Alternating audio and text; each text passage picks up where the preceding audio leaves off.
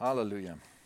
Ich habe es euch ja schon angekündigt. ähm, Ich ziehe Pfingsten heute vor. Wir sind in einer, in einer Predigtreihe in Memmingen und wir wollen das ja, soweit es möglich ist, auch kombinieren mit Babenhausen, dass das äh, immer so ein bisschen verschoben, aber die gleichen Themen auch an beiden Standorten der Friedenskirche ähm, gepredigt werden und alle erreichen.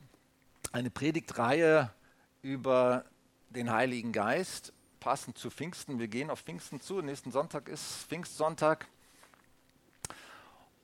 Und ich habe eigentlich die letzte Predigt in der Reihe, aber für euch ist jetzt die erste.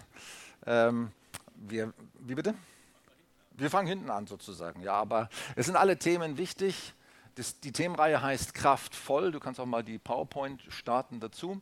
Und ihr seht hier schon die verschiedenen Themen, die dazugehören. Kraftvoll, voll frei, voll verändert, voll ausgerüstet und voll feurig oder voll Feuer.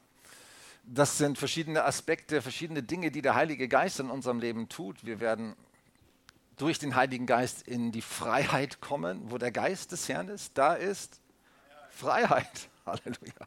Freiheit von allen Zwängen, von Sünden, von einem falschen, verkorksten Lebensstil.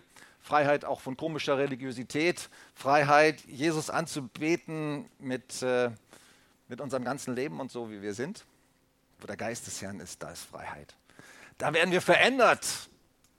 Da kommt Veränderung in unseren Charakter rein. Die Früchte des Geistes werden aufgezählt. Aus unfreundlichen Menschen werden freundliche, aus lieblosen, liebevolle, aus äh, launischen, gütige und sanftmütige Menschen. Der Heilige Geist verändert Menschen in ihrem Charakter. Halleluja. Was für eine wunderbare Botschaft. Der Heilige Geist macht alles neu. Wir haben das hier gerade gesungen. Wer macht alles neu? Gott macht alles neu. Und wie macht er es neu?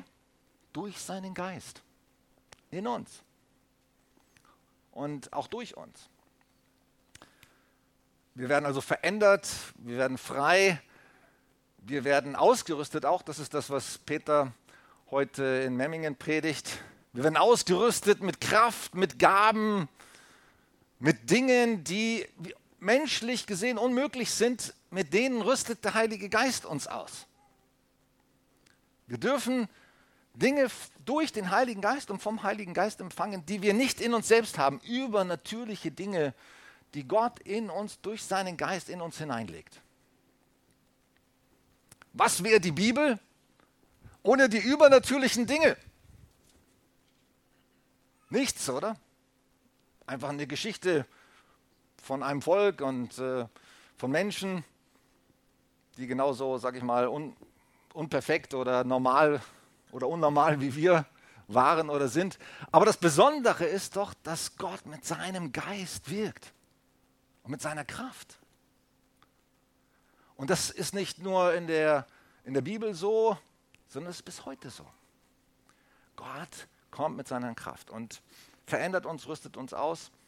Und er möchte uns, und das ist mein Thema heute, zu feurigen Menschen machen, zu feurigen Nachfolgern. Jesus hat gesagt, bevor er in den Himmel auffuhr, Apostelgeschichte 1, Vers 8,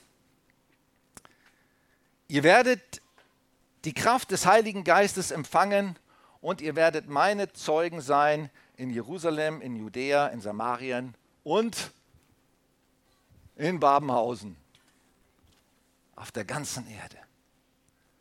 Ihr werdet meine Zeugen sein. Ihr werdet meine Nachfolger sein. Und was sagt Jesus? Ihr werdet die Werke tun, die ich getan habe und wow. Können wir uns das vorstellen?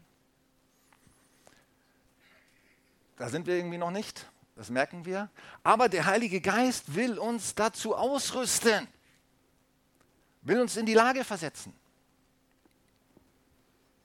echte Nachfolger von Jesus zu sein, sein Reich zu bauen, die Werke zu tun, die er getan hat und größere. Und wie können wir das? Nur durch die Kraft des Heiligen Geistes. Ihr werdet meine Kraft empfangen. Und ihr werdet meine Zeugen sein. Und die Welt wird durch das, was wir leben, wie wir leben, wie wir dienen, wie wir ausgerüstet sind, erkennen, dass wir Nachfolger von Jesus sind. Wenn die Kraft des Heiligen Geistes uns ausrüstet, ausrüstet und ähm, uns bevollmächtigt, uns Kraft gibt, uns Gaben gibt, uns verändert, frei macht, feurig und leidenschaftlich werden lässt. Seid ihr dabei? Ähm, genau, hier muss ich es anschalten. Es gibt, wenn man in der Bibel forscht, über den Heiligen Geist forscht, habe ich festgestellt, drei verschiedene Arten oder drei verschiedene, auch, es wird auch beschrieben mit drei verschiedenen Adjektiven, wie der Heilige Geist wirkt. Zum Beispiel beschreibt äh, David im Psalm 139, wohin sollte ich fliehen vor deinem Geist? Kennt ihr diese Stelle, diesen, diesen Psalm? Wohin wollte, sollte ich fliehen vor deinem Geist? Der Geist Gottes ist überall gleichzeitig gegenwärtig. Das ist eine der Eigenschaften von Gott, dass er allgegenwärtig ist. Das können wir uns nicht erklären, das können wir uns nicht vorstellen, weil das einfach über unseren Verstand geht. Aber Gott ist mit seinem Geist und durch seinen Geist allgegenwärtig im gesamten Universum, selbst die Millionen und Milliarden von Lichtjahre entfernt in Galaxie so und so. Und in Dimensionen, die noch über unsere äh, Forschung und über unseren Verstand hinausgehen. Wer weiß, Paralleluniversen und was weiß ich, was es da alles noch gibt, was Gott geschaffen hat. Und Gott selber ist außerhalb von Raum und Zeit, oder? Gott ist überall gleichzeitig gegenwärtig. Unfassbar, oder? Unfassbar. Gott ist allgegenwärtig. Wo, womit und wodurch? Durch seinen Geist. Wohin sollte ich fliehen vor deinem Geist? Wenn du hier sitzt der Geist Gottes umgibt dich. Du umgibst mich von allen Seiten, von oben, von unten. Geist Gottes ist hier, da, um uns herum. Überall gleichzeitig. Der Geist Gottes ist hier. Gott ist allgegenwärtig. Er ist da.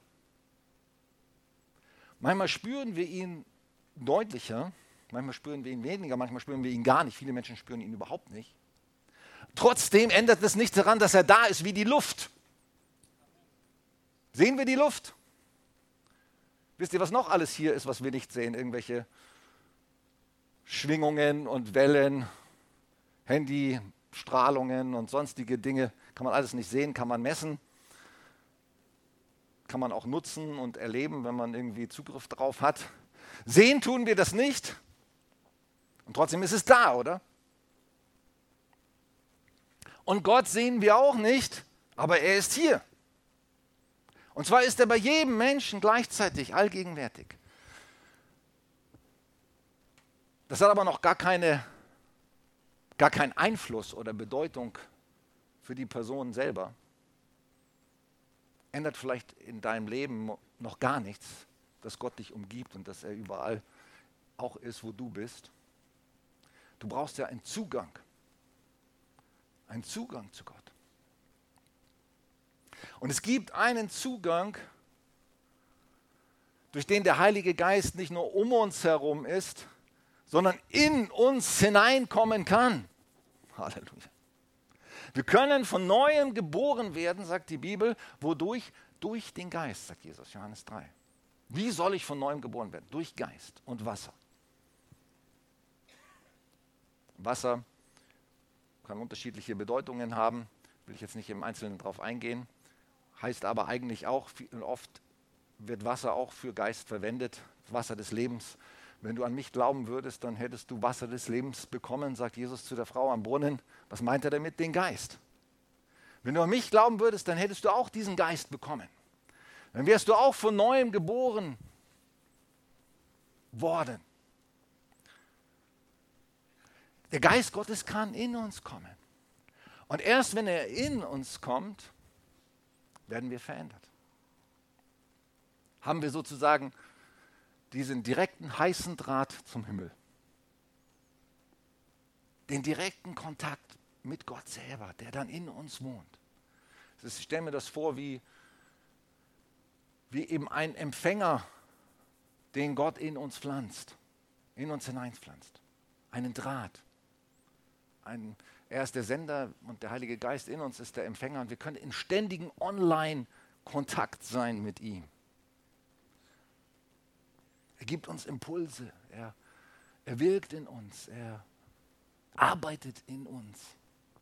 Selbst dann, wenn wir es gar nicht merken oder wenn wir es gar nicht be uns bewusst machen. Natürlich am meisten dann, wenn wir uns bewusst machen oder uns bewusst darauf einlassen, wie jetzt zum Beispiel in dem Gottesdienst, wenn wir ihn bewusst anbeten oder sein Wort hören, auf eine Predigt hören oder wenn wir in der Bibel lesen. Wenn wir uns bewusst mit ihm beschäftigen, dann gehen wir quasi online mit Gott. Aber er ist trotzdem immer da, selbst wenn wir nicht, wenn wir von neuem geboren sind, dann ist Gott da. Halleluja. Und er geht auch nicht weg. Er bleibt da. Er bleibt in uns. Das ist so schön. Und es ist so einfach, von neuem geboren zu werden. Man braucht nur Gott einladen. Gott wartet nur darauf. Und wenn du noch nicht von neuem geboren bist, wenn du noch nicht weißt und erlebt hast, dass Gott in dir wohnt und in dir ist, und du sein Kind geworden bist, dann brauchst du nur ein Gebet sprechen. Das werde ich auch heute tun und dazu einladen und dir die Gelegenheit geben, wenn du das noch nicht gemacht hast, dass du ihn einladen kannst und sagen kannst, komm in mein Leben oder komm in mein Herz, wohne in mir. Sei mein Herr. Vergib mir meine Schuld. Ich glaube an dich. Ich öffne dir die Tür. Es gibt viele Bilder, die das ausdrücken können oder wie man das im Gebet aussprechen kann. Es ist so leicht, von neuem geboren zu werden. Und der Heilige Geist kommt. Herrlich. Man wird ein Kind Gottes. Und wenn man ein Kind Gottes wird und von neuem geboren wird, dann beginnt eine spannende Reise. Und wir haben eine ewige, herrliche Hoffnung. Ist, die Bibel sagt, das Leben hier ist ja nur wie ein Hauch, wie ein Grashalm, der aufwächst und verdorrt. Aber wir haben das ewige Leben.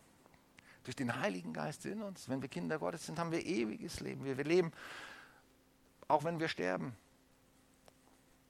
Nichts kann uns mehr trennen von Gott. Das ist der Heilige Geist in uns. Er ist allgegenwärtig, wenn wir wiedergeboren sind, kommt er in uns. Was ist die dritte, der dritte Aspekt? Wir werden erfüllt vom Heiligen Geist. Das ist noch eine andere Dimension. Nicht jeder, der wiedergeboren ist, ist erfüllt mit dem Heiligen Geist. Warum musste Pfingsten kommen, musste Pfingsten geschehen? Waren die, die Jünger, die vorher zusammen waren, noch nicht von neuem geboren? Darf ich Stellungnahmen sehen? Natürlich, die waren von neuem geboren, die haben an Jesus geglaubt. In Johannes 20 wird berichtet, Jesus hauchte sie an und sagte, empfangt Heiligen Geist. Lange vor Pfingsten. Empfangt Heiligen Geist. Und die Bibel sagt eindeutig, jeder, der glaubt, an Jesus glaubt, ihn einlädt, der bekommt den Heiligen Geist. Aber er ist noch nicht erfüllt. Er ist noch nicht erfüllt mit der Kraft des Heiligen Geistes. Deswegen musste Pfingsten kommen. Deswegen haben auch die Apostel zum Beispiel, in, deutlich wird zum Beispiel in Samarien in der Apostelgeschichte, wenn ihr die Apostelgeschichte lest, übrigens werdet ihr sehr viel über die, den Heiligen Geist und vor allem über die Kraft des Heiligen Geistes erfahren. Und zum Beispiel in Samarien, da ging der Evangelist äh, Philippus, predigte in Samarien und viele Menschen bekehrten sich, viele Menschen ließen sich taufen. Und waren wiedergeboren. Eindeutig. Die sind gläubig geworden, die waren wiedergeboren. Aber was hatten sie nicht? Die Erfüllung und die Kraft des Heiligen Geistes. Deswegen kamen Petrus und Johannes. Und was haben sie gemacht, als sie nach Samarien kamen? Sie haben mit den einzelnen Leuten gebetet, sie haben ihnen die Hände aufgelegt, dass sie die Kraft des Heiligen Geistes empfingen. Und da war einer dabei, er hieß Simon der Zauberer, der war so erstaunt, davon, was da geschah, das muss irgendwie so powervoll gewesen sein, was der gesehen hat, dass er sagt, das will ich auch haben. Der war vorher Zauberer, der hatte alle möglichen Dinge gemacht und mit der Kraft, es gibt ja auch übernatürliche Kraft vom Teufel. Muss man sich bewusst machen. Zauberer und übernatürliche Mächte. Wer von euch hat da schon mal mit Kontakt oder zu tun gehabt? Also ich, ja, bevor ich gläubig wurde, habe ich viel mit diesen Dingen Kontakt gehabt und zu tun gehabt. Es gibt übernatürliche Manifestationen und Kräfte, die kommen direkt aus der Hölle, von der Finsternis, vom Satan und den Dämonen.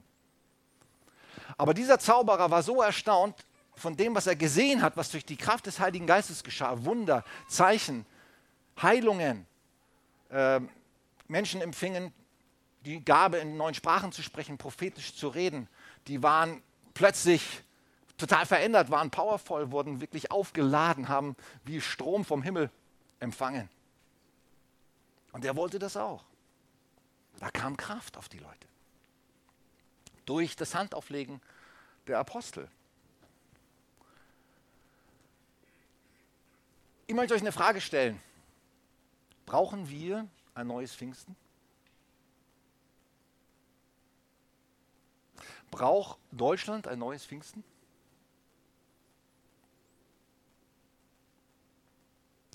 Braucht die Friedenskirche, wir als Kirche hier in Memmingen-Babenhausen ein neues Pfingsten? Brauchst du ein neues Pfingsten.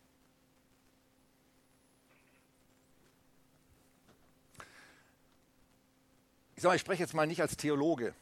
Also bin ja auch Theologe und wenn man jetzt theologisch an das Thema rangeht, kann man natürlich sagen, Pfingsten war ein einmaliges heilsgeschichtliches Ereignis. Ja, stimmt.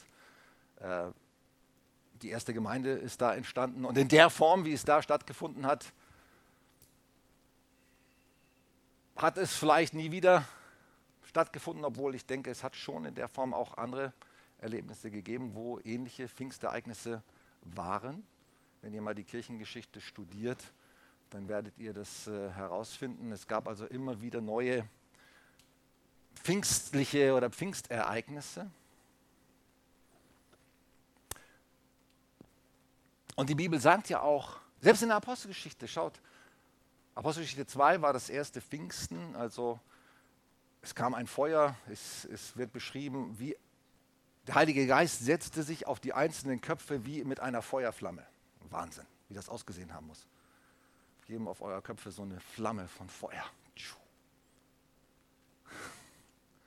Und sie fingen an, in neuen Sprachen zu sprechen, die sie nie gelernt hatten. Und Gott zu preisen. Die Menschen drumherum, die das mitbekommen haben, da muss so eine das waren ja nur 120 Leute, aber diese 120 Leute müssen so außer sich, so in Ekstase gewesen sein, dass die Leute ja zugerannt gekommen haben und gedacht haben, die sind betrunken. Was seid ihr betrunken schon um die sechste Stunde am Tag? Da war, da war Power. Eine Flamme auf jedem Kopf. Und die haben in Sprachen gebetet. Und, und dann wenig später, oder einige Monate oder Wochen später heißt es, und sie wurden wieder, die ganze Gemeinde, damals waren es dann 5000 Leute schon nach kurzer Zeit, weil es haben sich so viele bekehrt. Während dieses Pfingstereignisses haben sich 3000 Leute auf einmal bekehrt.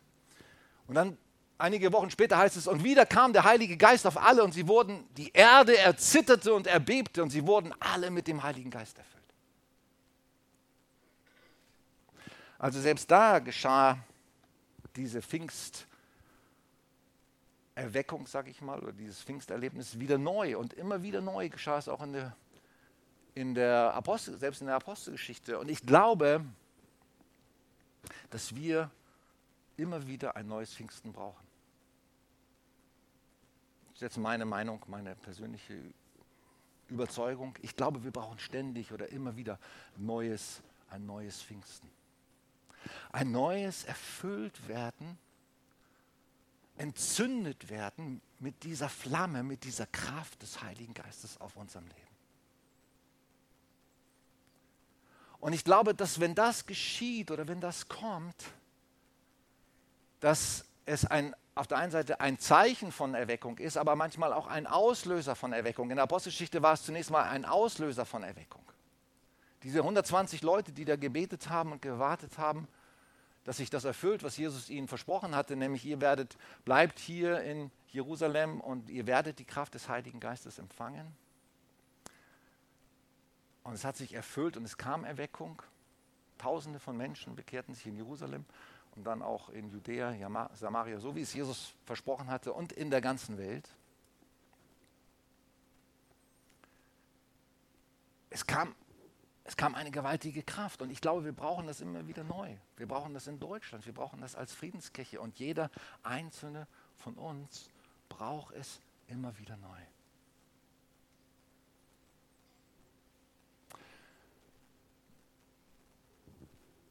Dieses Thema heißt ja heute voll Feuer oder voll feurig. Feuer eben in Anlehnung an diese Feuerflamme, die da auf den Köpfen war, der, der Christen zu Pfingsten. Und ich möchte euch gerne mal die Gelegenheit geben, kurz euch selber einzuschätzen, wie feurig bist du?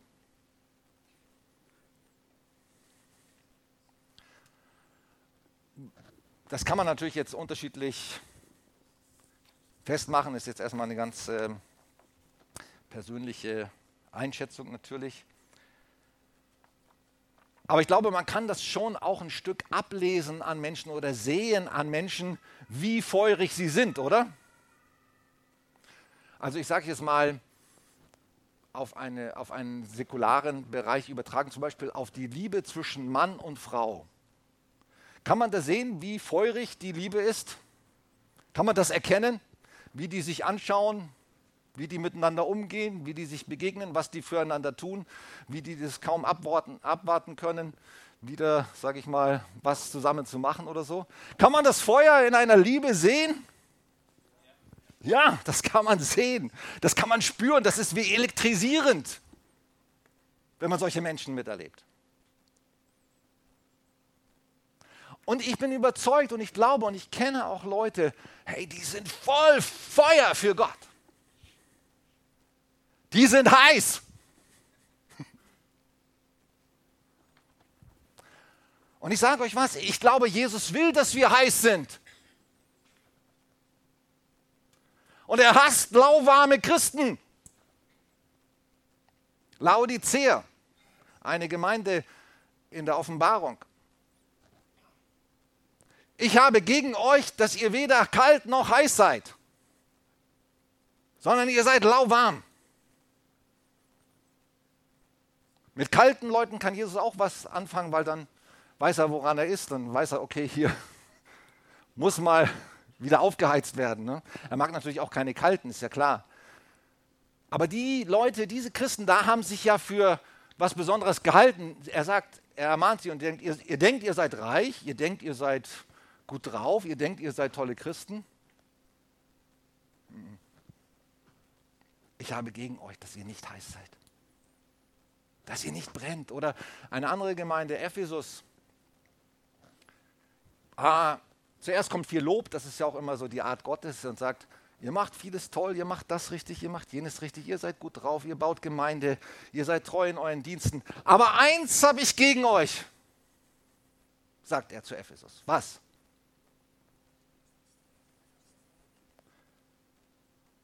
Und was ist diese erste Liebe? Ich stelle mir das vor, das ist dieses Brennen, oder? Ist das dieses Heißsein für Jesus? Dieses Vollfeuersein für ihn? Ich glaube, das will Gott. Jesus sagt einmal in Lukas 12, 49, ich bin gekommen, um Feuer auf die Erde zu werfen. Und ich wünschte mir, es würde schon brennen. Feuer. Er möchte, Jesus möchte, dass wir brennen, dass wir voll Liebe für ihn brennen, voll Eifer. Was, was kennzeichnet einen feurigen Christen? Ich habe jetzt mal gesagt, Begeisterung, da steckt das Wort Geist ja schon drin. Ne? Begeistert sein, jubeln, Hey, gestern habe ich im Moment, ich bin ja gestern zurückgekommen aus, aus dem Urlaub, zwei Wochen Israel, war fantastisch dort zu sein, auch äh, im Heiligen Land. Schon das dritte Mal habe hab ich jetzt so eine Reise machen dürfen. Es ist herrlich, dort zu sein. Auch so Begeisterung mitzuerleben.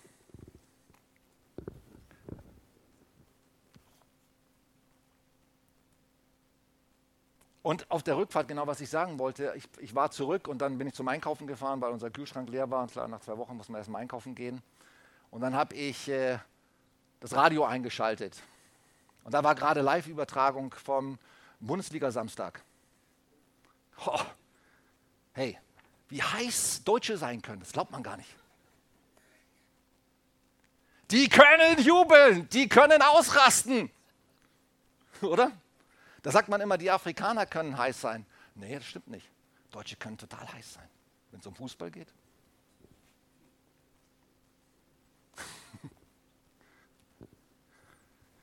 Da können die heiß sein wie sonst was. Hey, da können die aufspringen von ihren Sitzen, da können die Schlachtrufe singen und Jubelrufe singen und total aus dem Häuschen sein.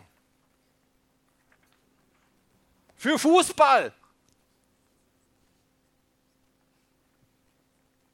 Wieso können wir nicht aus dem Häuschen sein für Gott?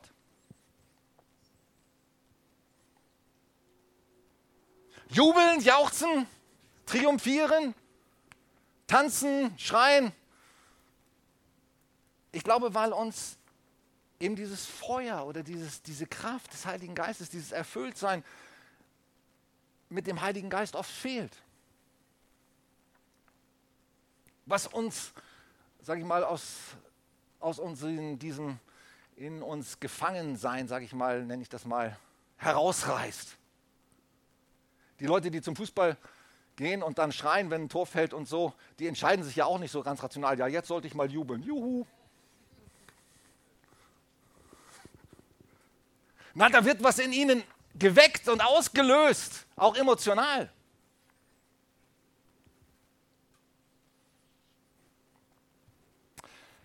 Wir brauchen Begeisterung. Und Begeisterung für Gott ist ein Kennzeichen von dem Feuer des Heiligen Geistes. Wenn wir begeistert sein können. Begeistert über ihn. Wenn wir an ihn denken, dass wir begeistert sind. Wenn wir zusammenkommen, dass wir begeistert sind. Wenn wir von anderen von Jesus erzählen, dass wir das mit Begeisterung tun. Wem das Herz voll ist, dem geht der Mund über. Wie begeistert erzählst du von Jesus? Ein Kennzeichen deines Feuers, deiner ersten Liebe, deines Erfülltseins vom Heiligen Geist. Oder Leidenschaft ist auch etwas, was eben mit Begeisterung zu tun hat, etwas mit Leidenschaft tun.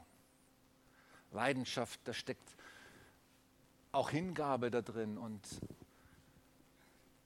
eben, dass man es kaum erwarten kann, wieder Zeit mit Gott zu verbringen oder Zeit nicht erwarten kann, in den Gottesdienst zu gehen oder ja, einfach Zeit mit Gott zu haben oder auch mit anderen zu haben, die Gott lieben. Leidenschaftlich da drin zu sein. Und das Dritte ist, dass wir auch Liebe in Aktion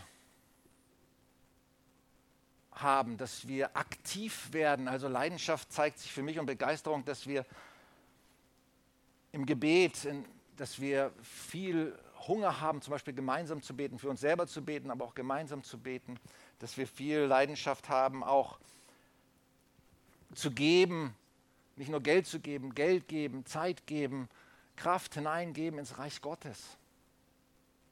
Dass wir es nicht erwarten können, etwas für sein Reich zu tun, dass das ganz oben an erster Stelle steht, oben auf unserer Prioritätenliste, dass wir gerne etwas tun für ihn. Das ist Leidenschaft. Und es zeigt sich in Liebe in Aktion. Dass wir bekannt dafür sind als Christen, dass wir etwas tun, nicht nur davon reden um Jesus sichtbar zu machen und in unterschiedlichster Art und Weise. Als das äh,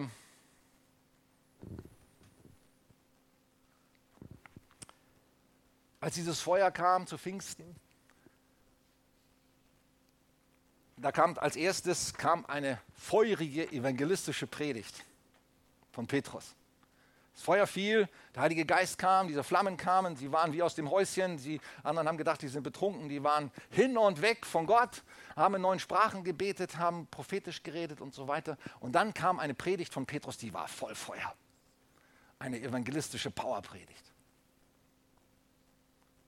Die hat die Menschen aus, aus den Socken gehoben. Nicht, weil der Petrus so ein toller Prediger war, sondern weil der Heilige Geist gewirkt hat. In dieser Predigt und durch diese Predigt.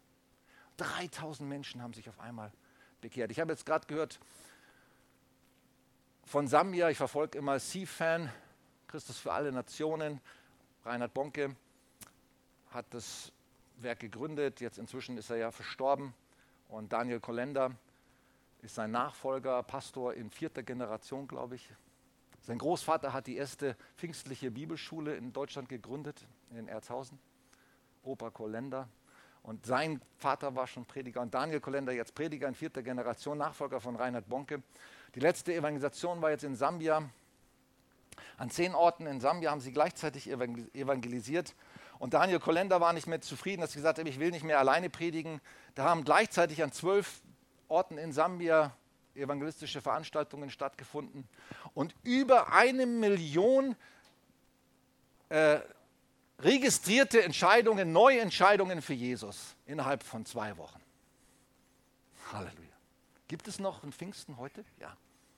Man sieht es auch an solchen Dingen, wo die Kraft des Heiligen Geistes wirkt, da geschehen auch Bekehrungen und Taufen. Die Menschen zu Pfingsten ließen sich taufen. Lasst euch taufen.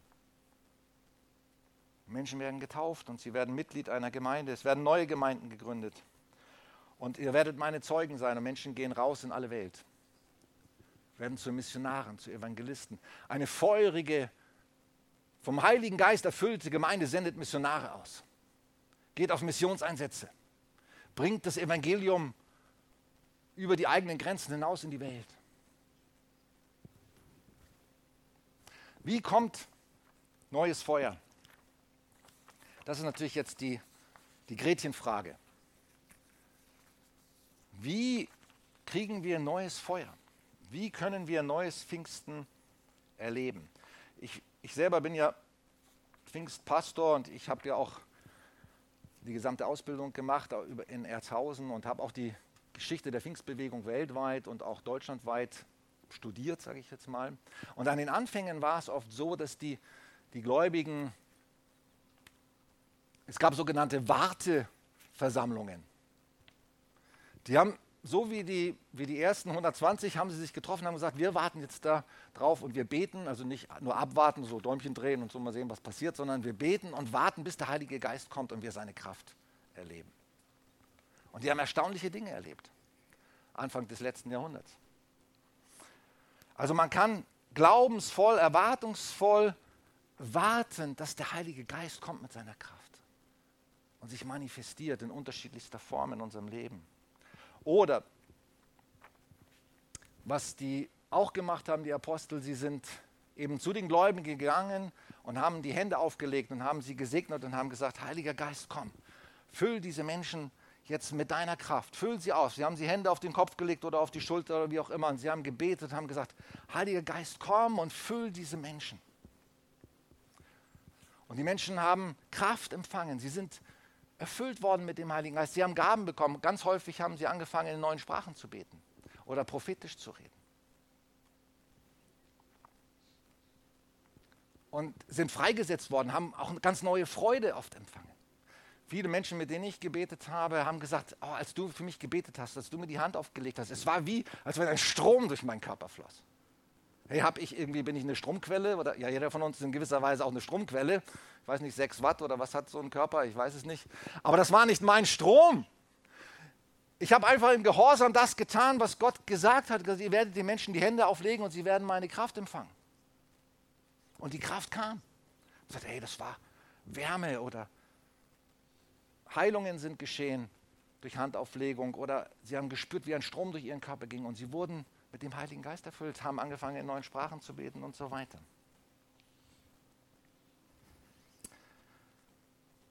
was beschreibt die Bibel noch? Wie können wir noch mit dem Heiligen Geist erfüllt werden? Indem wir warten, indem wir Gebetsveranstaltungen haben, indem wir erwarten, dass der Heilige Geist kommt, indem wir die Hände auflegen und für Menschen beten.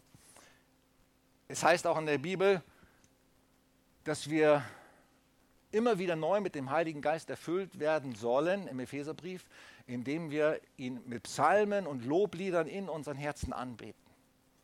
Im Lobpreis und in der Anbetung ist oft wie eine Tür offen, wie eine Quelle, wo der Heilige Geist kommen kann und uns erfüllen kann. Und er kommt und er macht unser Herzen heiß. Und wir werden neu erfüllt mit Liebe, mit Kraft. Ein Bild noch, bevor wir jetzt noch eine Zeit nehmen. Ich möchte mit euch noch so 15 Minuten etwa Zeit nehmen, ein paar Lieder zu singen und auch mich vom Heiligen Geist leiten lassen. Ich möchte auch für Menschen beten heute, dass sie die Kraft des Heiligen Geistes empfangen, ihnen die Hände auflegen. Und ein Bild noch vorher. Ich habe oft, wenn ich jetzt im Winter, ich habe so einen Kaminofen und habe dann immer morgens das Feuer angezündet. Und äh, klar, das, das, das kann man schon relativ routiniert werden da drin. Aber was man, was ein paar Bilder daraus was passiert, wenn, wenn man Feuer anzünden will aus diesem, aus diesem Bild oder diesem Beispiel des äh, Kaminanzündens oder Feueranzündens. Man braucht irgendwie einen Anzünder. Also ich habe da so Anzünder, die kaufe ich beim Supermarkt, die tue ich da rein, die zünden dann ganz schnell oder ganz leicht.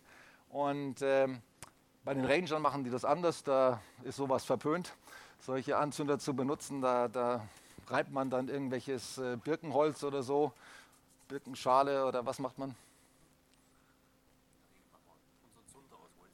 Zunder. Also muss man erstmal, aber ist auch eine Art Anzünder, sag ich mal. Du brauchst erstmal einen Anzünder. Und erst wenn du, was leicht entflammbares, und wenn du einen Anzünder hast, dann kannst du erstmal was drauflegen. Du darfst aber auch nicht zu viel gleichzeitig drauflegen, ist auch nicht gut. Du musst das irgendwie gut aufbauen und ähm, bevor viele große, sage ich mal, Holzklötze dann anfangen zu brennen, braucht es manche andere, die schon die Vorarbeit leisten. Und manche von uns sind, sind so wie grobe Holzklötze, sage ich jetzt mal. Die brauchen schon schwer entzündbar, genau. Die brauchen schon andere, die, die, von denen sie angezündet werden. Anzünder. Ich möchte so ein Anzünder sein für andere Menschen. Ich möchte jemand sein, der andere entzündet, der, der es anderen leicht macht, Feuer zu fangen. Und es braucht, das habe ich selber bei mir auch erlebt, es braucht andere, die mich ange es braucht immer wieder neue Menschen, die mich anzünden. Und du brauchst auch andere Menschen, die dich anzünden. Du brauchst die richtige Umgebung. Du brauchst die Leute, die voll Feuer sind. Und wir als Gemeinde brauchen zumindest einige, sage ich mal, Anzünder, damit die ganze Gemeinde entflammt werden kann, oder? Es braucht solche Anzünder. Und ich hoffe, ihr seid bereit dafür, auch diese Schritte zu gehen oder diese Dinge zu tun, die vorkommen.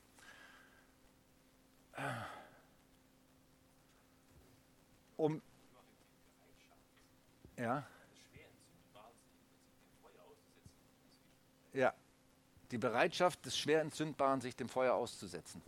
Seid ihr bereit, euch dem Feuer auszusetzen? Jetzt haben wir eben, das ist ja nur eine kurze Zeit, die wir hier haben im, im Gottesdienst, aber es geht letztendlich um eine Herzensbereitschaft. Und ich glaube, da, wo wir bereit sind und das suchen, wenn, egal ob wir jetzt Warteveranstaltungen oder ob wir im Gebet warten, bis der Heilige Geist kommt mit seiner Kraft, ob wir ihn in der Anbetung suchen, ob wir zu Menschen gehen, die uns die Hände auflegen oder was auch immer wir tun, Bleib dran, bis du feurig bist, bis du wieder voll Feuer bist.